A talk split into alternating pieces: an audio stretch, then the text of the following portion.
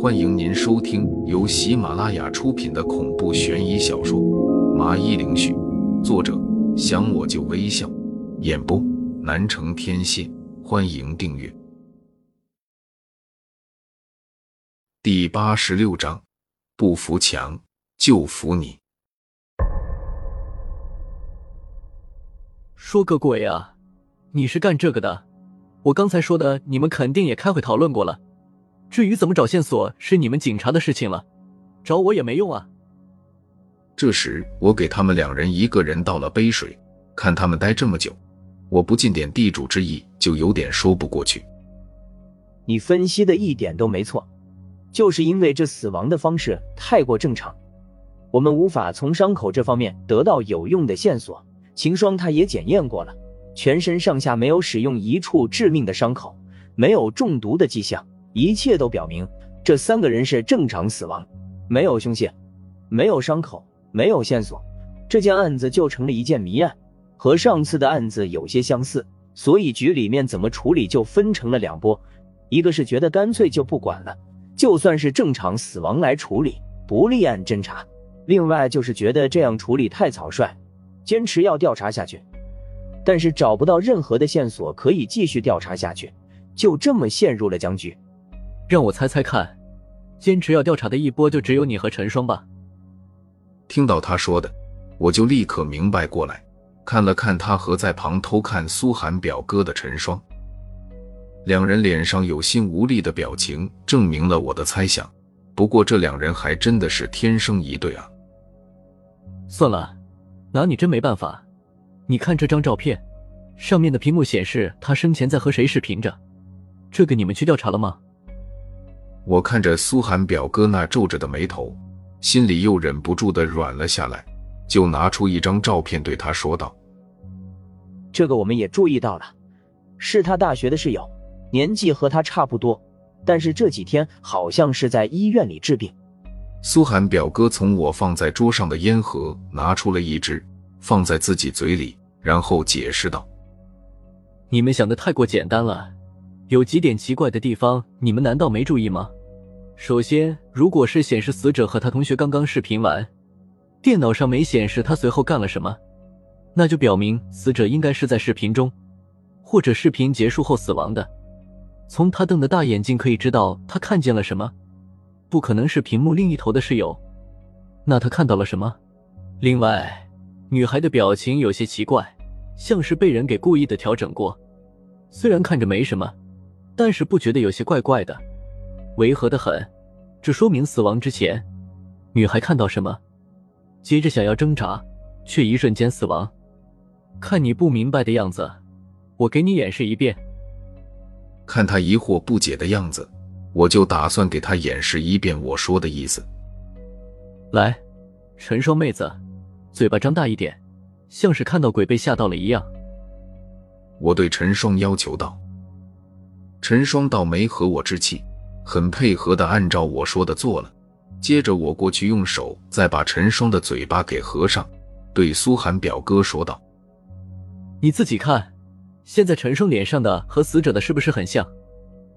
哦，你是想说死者看到了什么，想要大叫却没叫出来就被干掉了？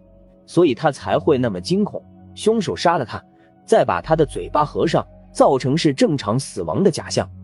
苏寒表哥恍然大悟地分析了下行凶过程，我点点头，应该是这样的，没错。另外，难道你不觉得奇怪吗？那个室友为什么在死者死后就离奇的病了？这其中没有什么隐情吗？他病得太说不过去了。苏寒表哥也不是傻子。我知道我不用说的太清楚，他应该能领会到那层意思的。之所以他会陷入僵局，是往往用着正常的破案逻辑去看这件案子，反而被局限迷惑了，并不是他当上局长了，大脑的分析能力就下降了。原来如此，你是想说这个室友肯定通过视频看到了整个行凶过程，或者是看到了凶手？苏寒表哥一拍自己的脑门，彻底的明白了过来，有些兴奋的说道：“小双，我就和你说了，这小子就是个福星。来他这里肯定可以发现什么的。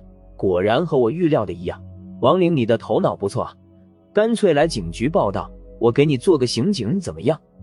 老板在得到了查案方向后，对我一通的夸赞道：“行啊，不用说了，我知道我自己很厉害，我已经把我知道的都给你说了，你已经得到了自己想要的，就赶紧带你的小跟班去约会吧，别人都等得望穿秋水了。”对于苏寒表哥建议，我摇了摇头拒绝着。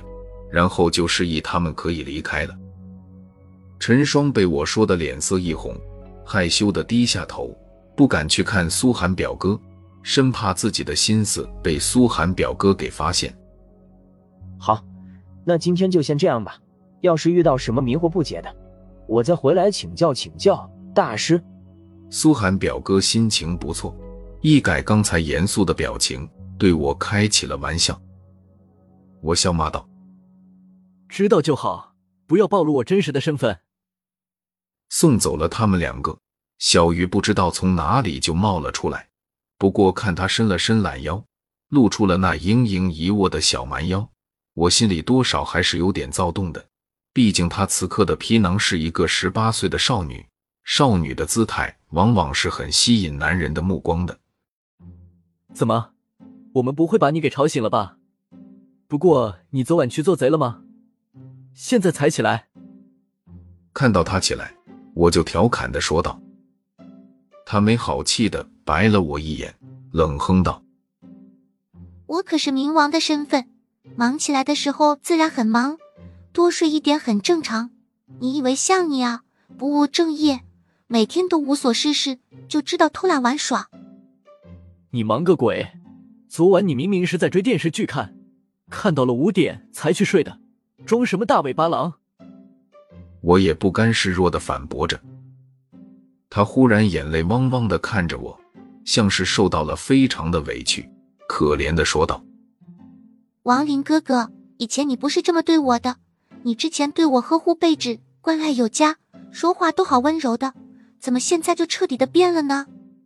果然，男人都没有一个好东西。敢不敢不要这么人身攻击？”之前以为你是个弱不禁风的弱女子，加上我这边有点危险，所以才会这么紧张你。可是你的身份是冥王啊，谁敢动你啊？说起这个，我觉得自己傻得很。要是知道他的实力这么强大，我当初就不应该花费那么多精力在他身上，生怕他会受一点委屈，这样显得我就像个傻子。某人是不想要订婚单了是吗？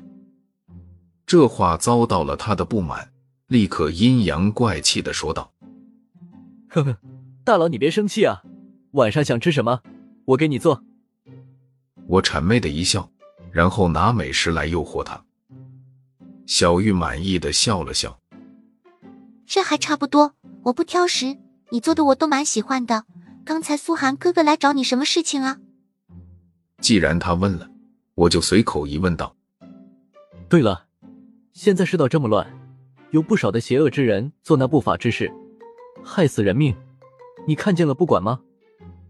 小玉坐在我旁边的沙发上，热裤下的一条腿搭在另外一条腿，美感十足，让我不由得偷瞟了几眼。他悠悠的说道：“你看见过打斗地主一上来就扔王炸吗？再说了，有你们这些手下，我还用出手？”说的好有道理，我竟然没法反驳，只能满脸黑线的看着他。阳间之事自有相关之人去管，我管的是死人，强行出手只会打乱两边的秩序。只有那些穷凶极恶、十分棘手的怪物才值得我出手，不然怎么突出我的重要？不服强就服你！